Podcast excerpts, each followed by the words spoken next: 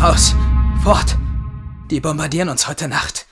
Genau hier werden sie alles dem Erdboden gleich machen. Ich bin kein Spitzel. Wissen Sie? Kein Spitzel. Bald werden Sie selbst an einer solchen Maschine stehen. Ruth Held heißt die Hauptperson der dritten Episode.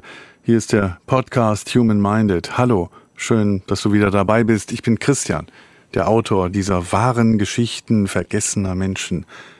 Wie geht eigentlich Mensch zu Mensch richtig?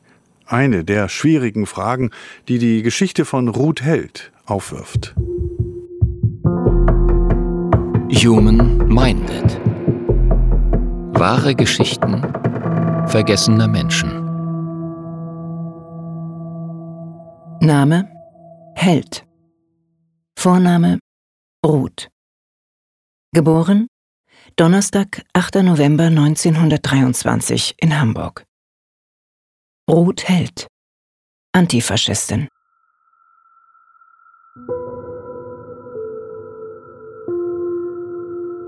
Wo endet der Leib? Wo beginnt die Seele? 14. Juni 1943. Pfingstmontag. Später Nachmittag. Im Treppenhaus Stellbergstraße 18, Hamburg-Barmbek. Ruth Held macht sich auf den Weg. Zwei prall gefüllte Taschen mit Lebensmitteln in der Hand. Als sie noch in der Wohnungstür steht, poltert es laut. Eine vermummte Gestalt hetzt die Stufen herauf und drückt Ruth einen Zettel in die Hand. Bleib zu Hause, bleib hier. Hörst du? Noch ehe Ruth einen klaren Gedanken fassen kann, ist diese Gestalt auch schon wieder weg. Verstört geht Ruth in die Wohnung zurück. Liest den Zettel. Rufen Sie bitte die Nummer 533177 an. Schnellstens, es eilt.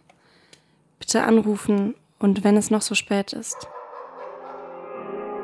Derweil bewachen SS-Männer die Häuser in der Rappstraße, im Hamburger Grindelviertel. Ihre Posten haben sie bezogen, nachdem ihnen die vielen Abfälle in der Gegend aufgefallen waren. Alles deutet darauf hin, dass Abweichler die Menschen hier mit zusätzlichen Lebensmitteln versorgen. Die Menschen hier, Juden. Dann schauen wir mal, wo dieses Pack bleibt, das meint, Juden durchfüttern zu müssen.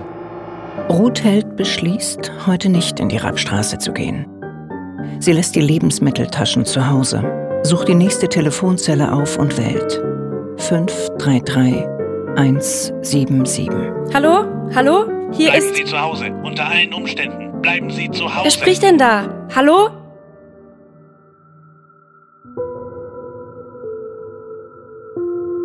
Wer bestimmt, wer Pack ist und wer nicht?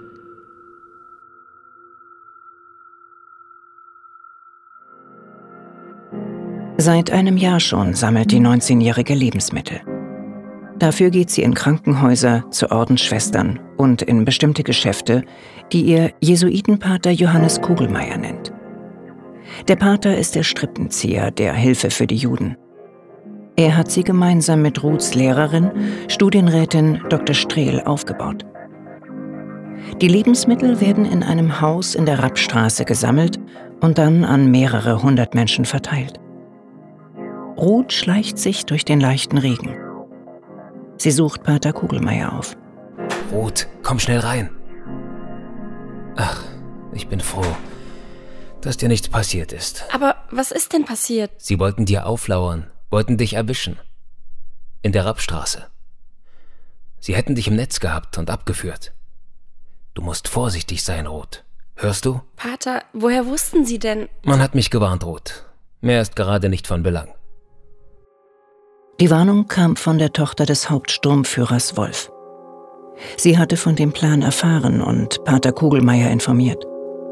Daraufhin suchte er aus dem Telefonbuch die Adressen aller Familien in Hamburg-Barmbek mit dem Namen Held. Ihnen allen ließ er den Zettel mit der Telefonnummer und die Botschaft zukommen.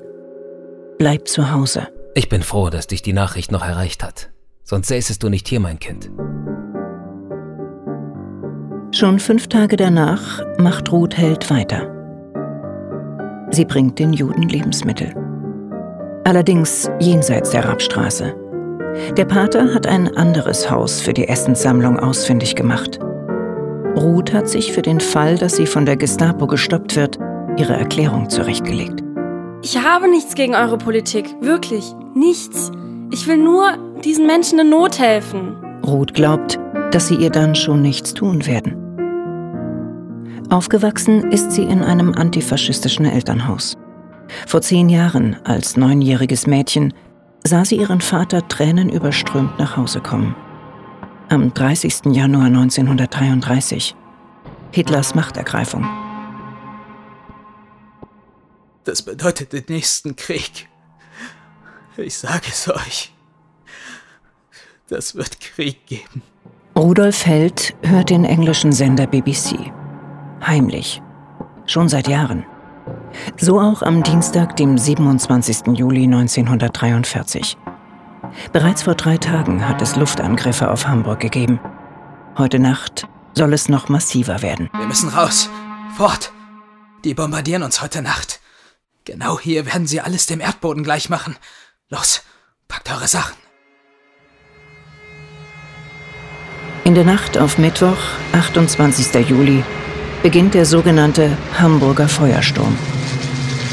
Um 1.02 Uhr wird aus dem Schacht einer britischen Lancaster der erste Brandsatz abgeworfen.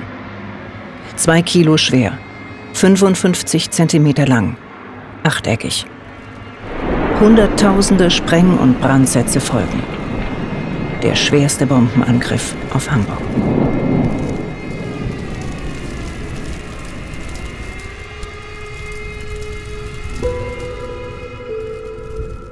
Kann es einen Krieg geben, der nicht blind ist in seiner Zerstörungswut? Raus! Raus hier! Schnell raus! Und wenn ich euch prügeln muss, hier gibt es kein Überleben! Feuerwehrhauptmann Hans Brunswick hat es kommen sehen. Keller und Bunker sind überhitzt und Rauch zieht in die engen Räume. Bis die Menschen die Türen aufreißen und in Flammen ausgeliefert sind. Nach wenigen Stunden gibt es 30.000 Opfer. Auch von dem Haus Stellbergstraße 18 in Hamburg-Barmbek ist kein Stein auf dem anderen geblieben. Die Familie Held überlebt, weil sie sich rechtzeitig in Sicherheit gebracht hat.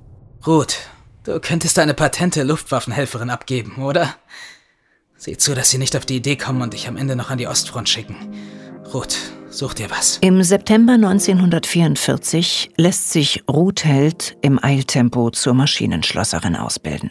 In der Hanseatischen Kettenfabrik in Hamburg-Langenhorn. 500 Zwangsarbeiterinnen sind hierher gebracht worden. Sie tragen die gestreifte KZ-Kleidung, eine Gummischürze darüber. Ihre Haare sind geschoren. Viele Frauen kommen aus Litauen, Ungarn, Rumänien, aber auch deutsche Jüdinnen sind unter ihnen. Ruths Aufgabe ist es, die Frauen bei der Herstellung von Munition zu beaufsichtigen. Machen sie einen Fehler, arbeiten sie nicht millimetergenau, notiert Ruth das in ihrem Aufsichtsheft. So ist die Anweisung. Dann zeig mal her, Fräulein Held. Entschuldigung, was genau? Na, die Aufzeichnungen. Gib mal her. Bitte. Sag mal, weißt du, was du da tust? Die Frauen, die du hier einträgst, die gibt es nächste Woche nicht mehr. Ruth ist erleichtert, an diesen anständigen Vorarbeiter geraten zu sein und reißt die ersten Seiten aus dem Heft. Obwohl es ihr verboten ist, mit den Zwangsarbeiterinnen zu sprechen, tut sie dies während der regelmäßigen Stromausfälle in der Fabrik. Im Dunkeln. So klagt eine der Häftlinge über Zahnschmerzen. Allerdings führt jedes noch so kleine Anzeichen von Krankheit zur Hinrichtung. Also geht Ruth zum Betriebsarzt. Können Sie mir nicht irgendwas geben, Herr Doktor? Die Schmerzen sind so stark, dass ich mich kaum konzentrieren kann. Da, nehmen Sie die. Ah, danke. Nein, gleich hier. Was? Bitte, schlucken Sie die Tablette hier, vor meinen Augen. Ruth nimmt die Tablette in den Mund, nimmt das Glas Wasser und schluckt. Das Wasser, nicht die Tablette. Es gelingt ihr unbemerkt, die Tablette im Mund zu behalten, um sie später der Zwangsarbeiterin zu geben. Bei aller Vorsicht, längst steht Ruth Held auf der Liste. Auf der schwarzen Liste der SS. Sie selbst weiß es und verliert mehr und mehr die Fassung. Na, Fräulein Held, was steht denn so drin in Ihrem Aufsichtsheft? Was ist Ihnen denn so aufgefallen? Ruth schaut dem Fabrikdirektor in die Augen und traut sich, ihren Gegenüber vorzuführen. Sie taucht das Heft in ein Ölfass und gibt es ihm erst dann. Ich bin kein Spitzel. Wissen Sie? Kein Spitzel. Bald werden Sie selbst an einer solchen Maschine stehen. Hemmungslos schlägt sie der Direktor zu Boden.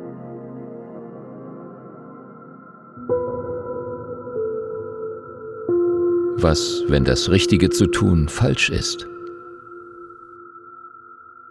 Unerschrocken steht Ruth Held den Zwangsarbeiterinnen zur Seite.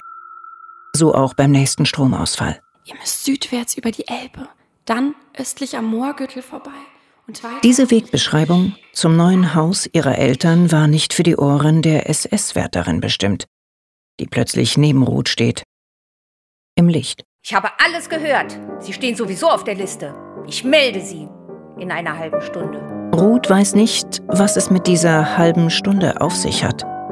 Aber sie nutzt sie, bleibt scharfsinnig und überredet einen Arzt, von dem es heißt, er sei kein Nazi, ihr eine Krankschreibung auszustellen. Mit diesem Papier passiert sie sämtliche Kontrollen, geht südwärts und rettet sich. Nach dem Krieg wird sie Lehrerin für Deutsch und Englisch. An einer Schule südlich der Elbe in Hamburg-Harburg. Mitte der 90er Jahre gibt Ruth Held Interviews. Nach langer Zeit, nachdem sie Jahrzehnte kaum über ihre Kriegserfahrungen gesprochen hat. Intensive Gespräche führt sie mit Benjamin Herzberg, Gymnasiast aus Hamburg-Othmarschen. Benjamin schreibt ihre Geschichte auf und nennt sie Lichter im Dunkeln. Ruth Held. Ein vergessener Mensch, der im Nazi-Deutschland Juden half. Human Minded. Wahre Geschichten vergessener Menschen. Eine Produktion des Saarländischen Rundfunks.